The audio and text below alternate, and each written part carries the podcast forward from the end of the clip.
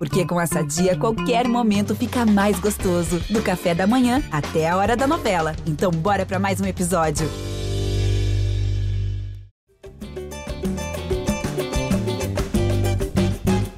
Alô Vascaína, alô Vascaíno. Hoje quem está aqui para apresentar é Fred Gomes. Eu estou me sentindo como substituto do Nenê, depois do que aconteceu no jogo do último domingo entre Vasco e Náutico, empate por 2 a 2 nos aflitos, e estou aqui para substituir o grande Lulu. Espero representá-lo de alguma maneira, acho que não com a mesma maestria, mas vamos nessa para bater um papo sobre esse empate entre Náutico e Vasco. No GE Vasco de número 158, e eu estou aqui com o Marcelo Baltar, nosso setorista. Hoje, eu que sou homem do spoiler, não posso fazer, já vou falar o nome dos dois. E o representante do nosso projeto A Voz da Torcida, representante da torcida do Vasco, João Almirante. Vou começar pelo Marcelo e depois passo a bola para o João. Fala, Baltar. Tudo beleza, meu irmão? Fala, Fred. Fala, João. Eu tenho certeza que, que a nossa missão aqui de, de encontrar um substituto para o Luciano, que é você no caso, é bem mais fácil do que a do Diniz vai encontrar um substituto para o Nenê que não pega o CSA. E a gente vai falar muito sobre isso. Eu acho que vai fazer uma falta tremenda. O Nenê mudou a cara desse time. Nós vamos falar muito aí sobre esse jogo contra o Náutico, que deu a impressão aí de que o Vasco conseguiria uma vitória tranquila, não, né? Mas conseguiria uma vitória pelo placar que conseguiu fazer logo cedo. E agora projetando esse, esse, essa reta final aí, essas sete rodadas finais, Vasco ainda distante, né? São cinco pontos, mas ainda distante do G4, vai ter que dar uma arrancada final aí se quiser voltar para a Série A. João, e aí, como é que fica aí esse coração vascaíno? Já passou o baque do empate? Porque a gente sabe que foi um, o Vasco começou muito bem no placar, não muito bem em termos de atuação, mas assim depois teve aquele, aquela decepção, né? Como é que está esse coração para essas sete rodadas que virão aí para o Vasco tentar o acesso. É, fala aí, Fred, fala Marcelo. Bom, cara, acho que ontem foi um jogo frustrante por esse fator, né? Pelo Vasco ter aberto 2 a 0, é difícil jogar lá nos aflitos, a gente conseguiu uma boa vantagem. Mas olhando por outro lado também, e pelo segundo tempo, especialmente que o Vasco fez, a gente escapou de uma derrota ontem nos aflitos, né? O Vasco não conseguiu jogar, acho que é, das partidas aí do Vasco sob o comando do Diniz, foi a que menos o Vasco conseguiu encaixar o seu estilo de jogo, de posse, de volume no campo de ataque. Sofreu muito na saída de bola também e ficou sofrendo o jogo inteiro naquele toquinho curto. E a gente acabou escapando de uma derrota, ficamos com um ponto. Não nos serve muito, né? A gente precisa aí de, de agora 18 pontos, 17 pontos em 21 que, que sobram para disputar, para chegar lá nos, nos, na pontuação que, que nos garante o acesso. Nem sei se garante, né? Vamos ver, mas é a projeção aí. E tá difícil, né? A gente não tem mais cartucho para queimar. E ontem, é, apesar de todo mundo saber que seria um jogo difícil, a gente faz o 2 a 0 ali, podia ter segurado, mas novamente ali a fragilidade da bola aérea castigando o Vasco, 28º gol sofrido nesse tipo de lance, né? E, enfim, um time que é muito vulnerável e fica muito difícil é, você conseguir ter uma consistência, né, com um time que toma gol em praticamente todos os jogos. Eu vou começar então o nosso papo cronologicamente mesmo, antes da gente entrar nas coisas boas que vieram dos pés do Nenê, praticamente, né, porque foi ele que, que decidiu positivamente para o Vasco. Marcelo, queria te perguntar sobre essa saída de bola que o João já citou. Tava esquisito ontem, né? O Vasco é, tendo muita dificuldade para sair, eu não digo nem da área, era ali da linha da pequena área, uma dificuldade tremenda. Tem um lance do Bruno Gomes, que acho que todo torcedor vascaíno se desesperou, que ele começa com uma giradinha com calcanhar e depois ele tenta ultrapassar, se eu não me engano, sobre o Vinícius, o autor do primeiro gol. Então, um negócio assim para deixar qualquer torcedor vascaíno preocupado e também com o Lucão um pouquinho inseguro ali na saída de bola, né? Sabe que o Vanderlei não vai bem com o pé, mas o Lucão também não vai. Então, talvez essa saída muito curtinha ali, muito próxima à risca da pequena área, talvez não seja o melhor caminho, né? Como é que você viu aquela saída de bola, Marcelo? Você falou que estava esquisito, eu achei que estava assustador mesmo. Assim, no início, o Vasco com aquela saída de bola ali muito curtinha, como você falou, na pequena área mesmo, ali em frente à área. Não estava dando certo. Tem que, tem, a gente tem que elogiar também o, o Náutico aqui, que estava mordendo ali na, na marcação ali em cima, né? Mas acho que o Vasco demorou a, a se tocar, de que ali não estava funcionando e, Inclusive, quando o Nenê faz o gol, abre o placar naquele lance, até que ninguém estava levando muita fé, né? o Rafael Ribeiro deu uma bobeada e o Nenê fez o gol. Até ali só dava Náutico. O Náutico foi melhor no jogo, no primeiro tempo mesmo, quando o Vasco abriu 2 a 0 só, só dava Náutico. E, enfim, é um problema do Vasco. O Diniz gosta de, de fazer essa saída de bola por onde ele passa, né? É, é, é do estilo dele. O Diniz, eu acho que é um dos, dos poucos treinadores aqui no futebol brasileiro que tem uma característica que todo mundo sabe como que ele gosta de trabalhar, né? E, e enfim, o Vanderlei não é bom com o pé, já foi Vanderlei que era ídolo no Santos, perdeu a posição lá no Santos com o São Paulo justamente por esse problema. Eles foram buscar o Everson lá, que era do Ceará, tá no Atlético Mineiro. E, e, o Lucão também já mostrou que também não, não é. Isso aí pode melhorar com o treinamento. O Lucão é muito novo, né? Tô com 20 anos. É, o, o 20, Lucão é que é, criou-se assim que o Lucão é bom com o pé, mas na verdade ele é melhor que o Vanderlei só com o é, pé. Olha, que pelo que eu vi ontem, coisa, né? É, pelo que eu vi ontem, não sei se é, se é melhor, não. Muito melhor, não. É. Achei os dois muito fracos ali, pelo menos. Ou não sei se foi ele estava inseguro, saiu mal uma vez ou outra, mas estava muito ruim. E o próprio Diniz falou depois da coletiva que, que não precisa, não é obrigatório sair daquele jeito. Seria melhor o Vasco ter esticado um pouco a bola, para respirar um pouquinho, porque isso aí não funcionou ontem. E o Náutico mordendo muito ali na marcação. E, e o Vasco deu sorte, assim, deu sorte e teve o Nenê, né? Que foi o cara que que decidiu ali na frente. Acho que foi o primeiro gol é todo dele, o segundo ele teve uma participação incrível também. Mas, mas aquela essa saidinha de bola ontem estava assustadora. E no segundo tempo acho que melhorou um pouco, mas teve um lance ou outro também, o Lucão ali saindo mal. Pô, o Vasco, 48 do segundo tempo, estava tocando bola no goleiro. Aí, é, aí fica difícil, né? Complicado. É verdade.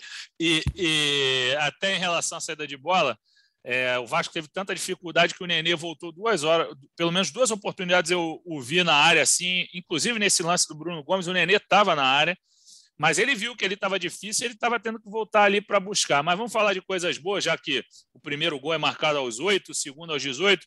João, e aí, o que, que falar?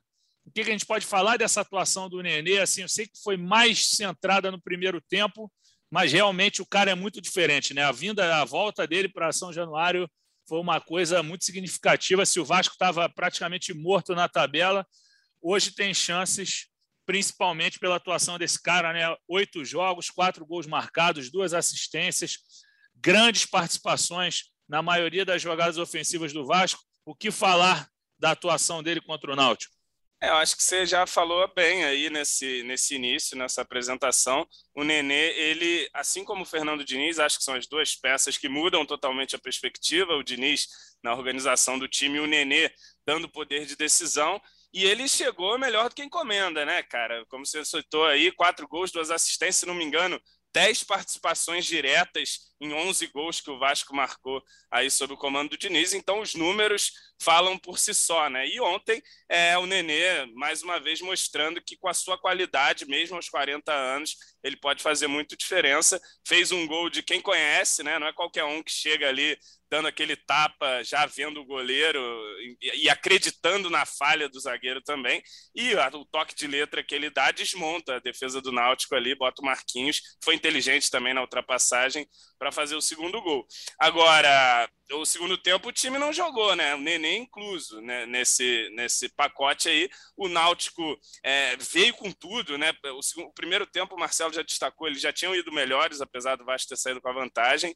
Mas no segundo a gente não existiu, né? A gente foi amassado Atropela. pelo Náutico é um time que se impôs fisicamente, então gente não conseguia sair a bola nem curto. Quando esticava a bola também não, não conseguia aproveitar e ficamos ali é, com 35 minutos, vamos dizer, com o Náutico em cima, e aí depois no final eles até deram uma cansada, né? O Vasco chegou a ter uma oportunidade com o Valber, que, que escolhe totalmente errado o lado é, da cabeçada. Lado. Eu não sei se ele escolheu errado ou se ele tentou cabecear para certo e acabou pegando errado na bola lá com a cabeça de quina que a gente fala. Enfim, é, mas o time não aconteceu no segundo tempo. Sobre o Nenê, é isso, cara, e vai fazer muita falta, né? Você substitui muito melhor o Luciano do que qualquer um lá no Vasco é capaz de substituir o Nenê, como disse o Baltar. Vamos ver o que, que o, o Diniz apronta, mas o Nenê, 10 participações diretas em 11 gols. Dá para ver aí o, o, o, tamanho da importância dele nessa reação do Vasco. Né? Verdade. Marcelo, então, já que o, o João já levantou essa bola, embora eu não concorde que eu substitua com a mesma tranquilidade. É, te pergunto, quem que você colocaria então no lugar do, do Nenê? Ou então, que alternativas você pensaria caso você pegasse a prancheta lá do Diniz?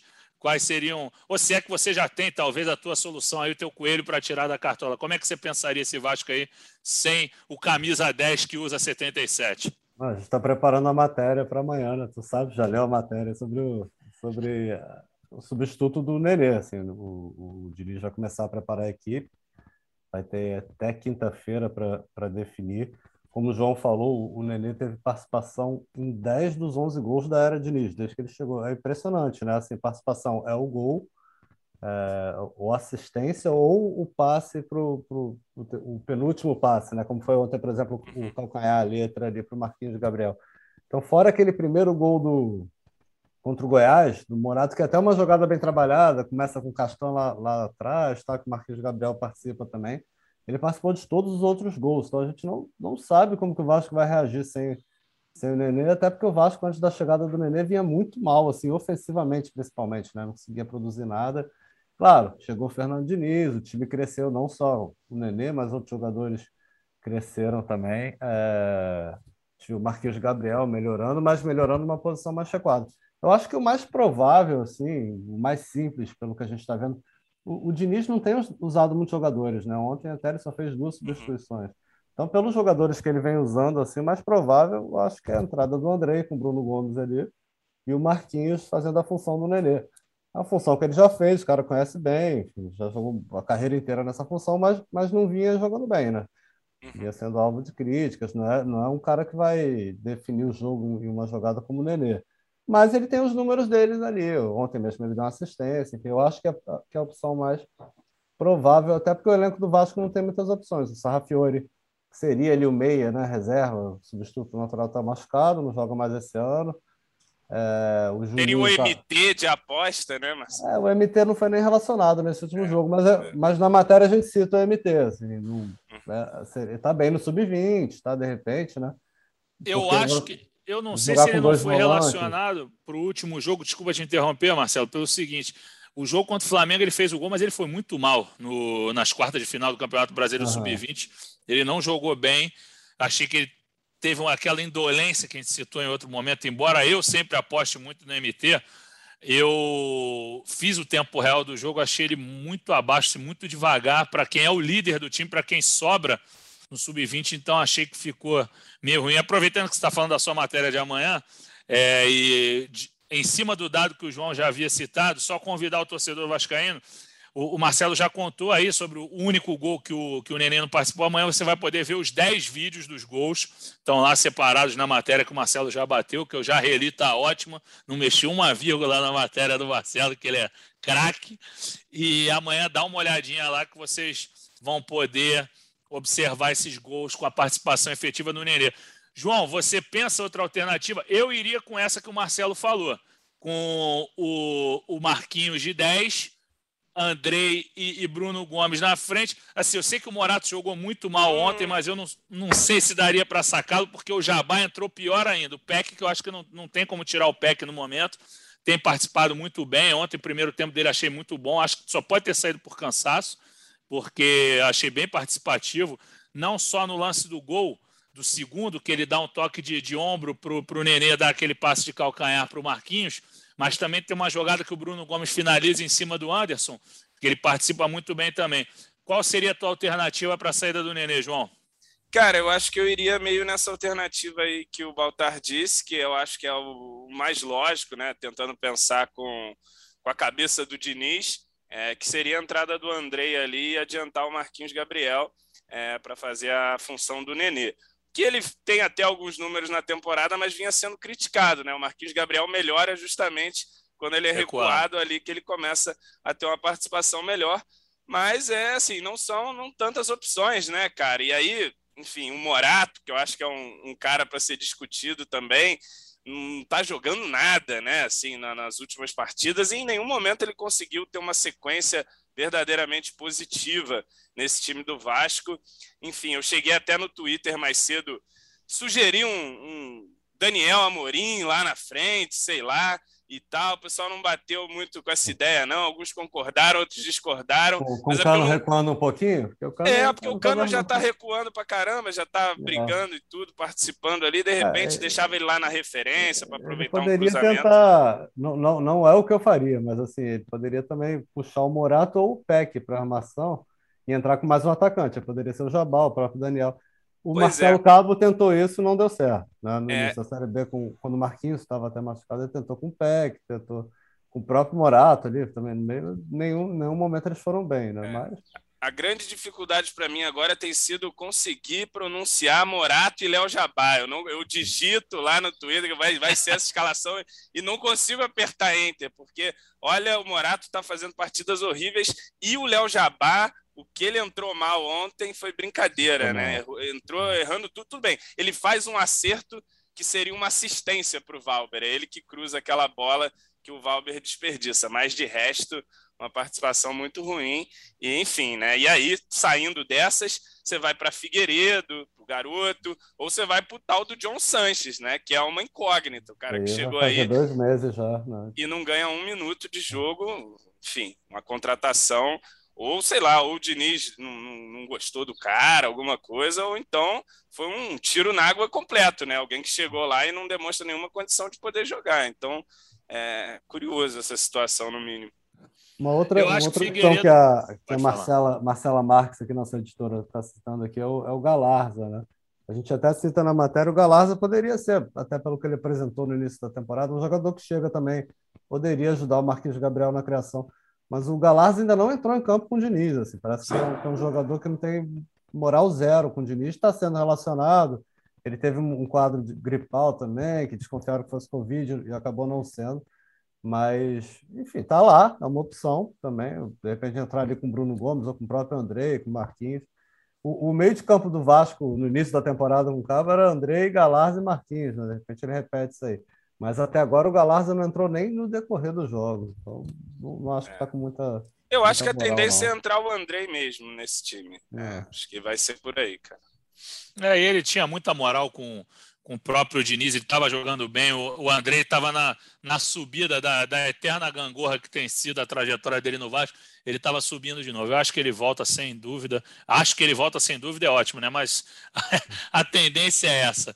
Eu, eu assim, acho que o Andrei, pessoal... só, só para a última vez que te interrompo aqui, Fred, acho que o Andrei favor, volta, volta no lugar do Nenê ou não. Mesmo que saia o Bruno, principalmente depois daquela jogadinha ali, eu acho que o, que o André é favorito para começar jogando. Eu acho que com o Bruno Gomes, mas não duvido que ele, que ele, se ele caso ele tenha uma outra opção, um cara mais ofensivo, ele entre com o André e tira o Bruno Gomes do time.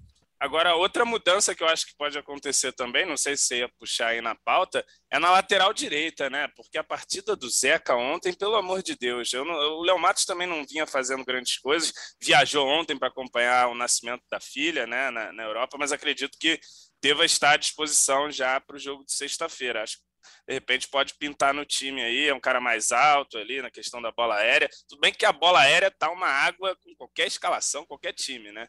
Mas enfim, o Zeca acho que foi muito mal ontem.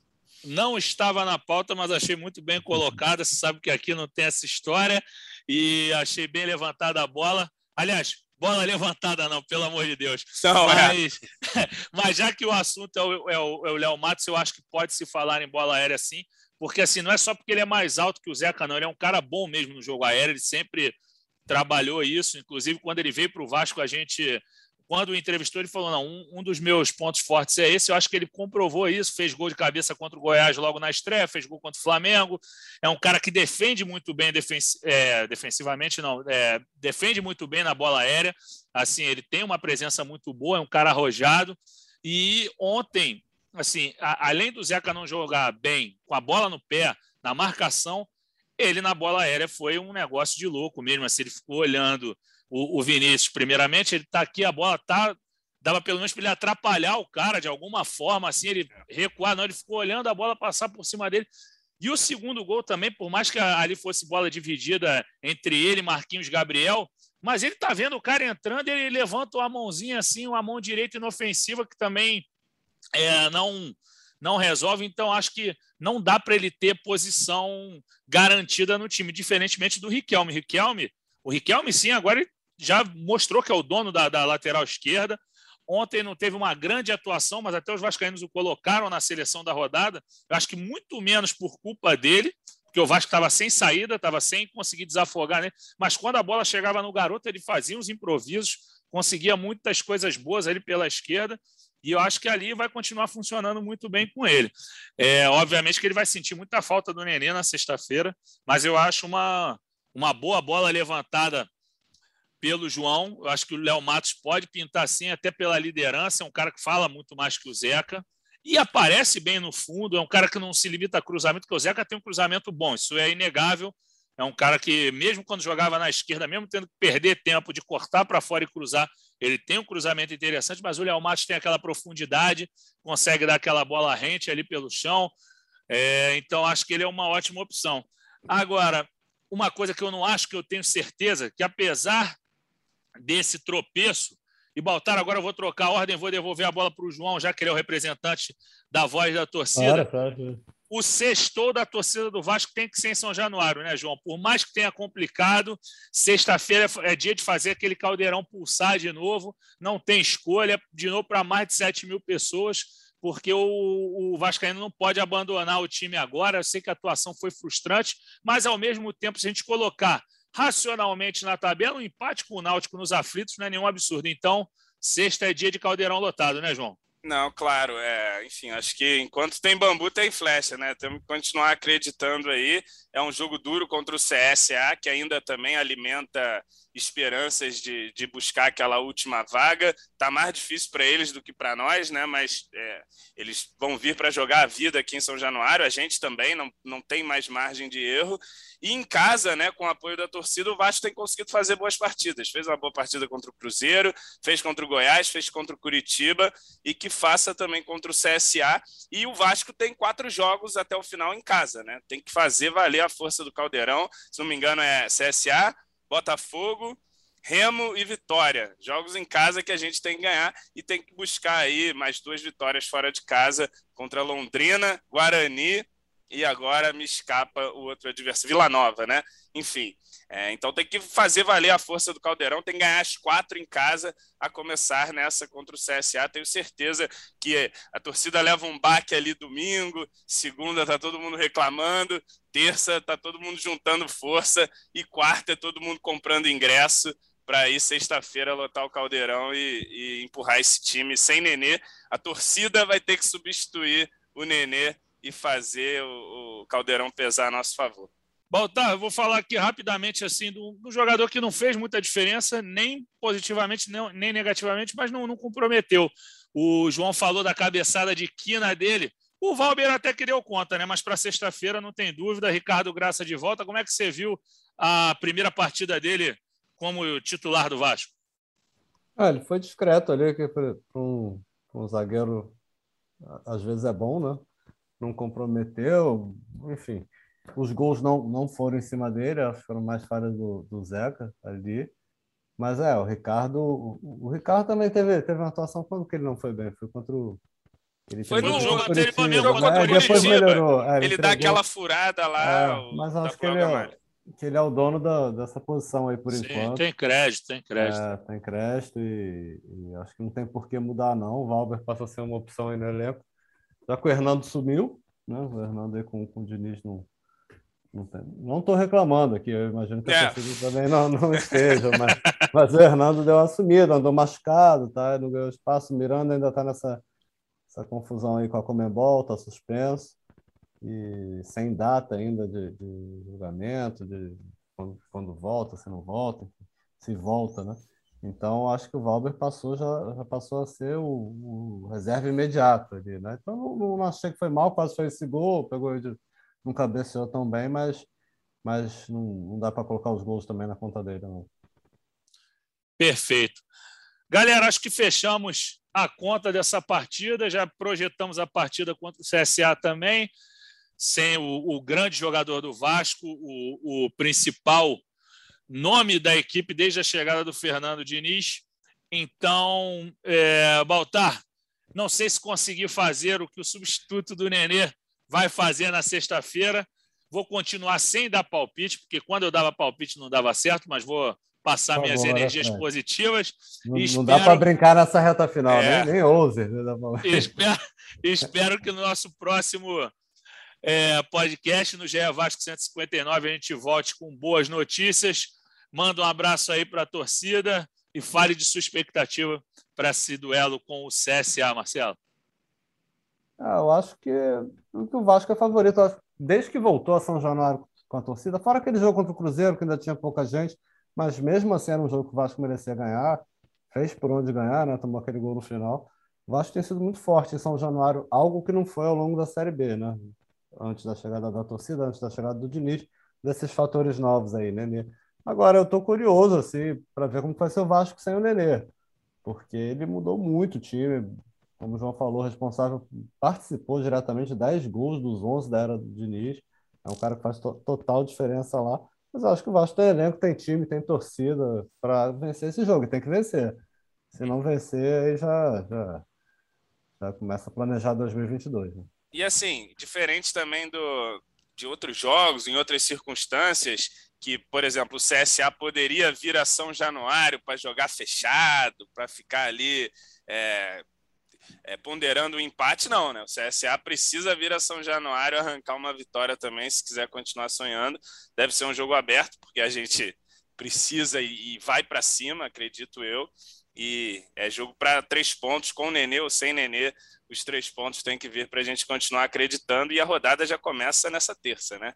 Com Botafogo É isso e aí que eu ia Goiás. falar contigo, João. É isso aí. O o Vascaíno já começa a jogar amanhã, né? Você vai É. ficar ligado aí nesse CRB, Curitiba e Goiás e Botafogo. O Goiás recebe o Botafogo às nove e meia na Serrinha e o CRB um pouquinho mais cedo aqui. CRB joga às 19 horas no estádio Rei Pelé contra o Curitiba. O que, que você acha que é o. Quais são os placares ideais que o Vascaíno deve mentalizar para essa terça-feira da 32 segunda rodada da Série B? Ah, a vitória do Coxa, né? Vai buscar o título logo, meu Coxa Branca aí, despacha o CRB. E o Botafogo também, né? O Botafogo vai ter que encaminhar aí, vencer o Goiás, porque aí o Vasco vencendo o CSA fica a dois pontos do, do próprio Goiás. Enfim, e volta a ter uma rodada né, é, de distância para entrar no G4, faltando ainda seis. Lembrando que a gente tem ali uma reta final de jogos bastante acessíveis, vamos dizer assim. Tudo bem que tá difícil dizer isso para o Vasco, mas vamos pegar times ali, alguns podem já estar encaminhados ao rebaixamento ou muito perto disso, enfim, mas são times fracos. É agora, é agora, tem que é agora porque tem que ser agora, né? Não dá mais para passar. O Vasco só pode não vencer um dos sete jogos que restam. Então é vencer o CSA sexta com o embalo da torcida, meio a zero já será uma goleada para o Vascão. Que assim seja, então. Obrigado pelas participações, Marcelo, João. O chinelinho do Hector está quase terminando. Semana que vem, se eu não me engano, Hector está de volta para participar conosco. O do Lulu ainda vai durar mais um pouquinho. Mas no GE Vasco 159, eu tenho grande esperança de que voltaremos com ótimas notícias. Aquele abraço, uma boa tarde, um bom dia e uma boa noite a todos. Valeu, torcida vascaína. Um abraço. Vai o Juninho na cobrança da falta.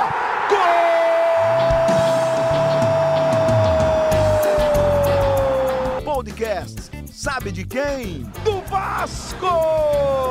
Do Vascão da Gama, do Gigante da Colina. É o GE Vasco.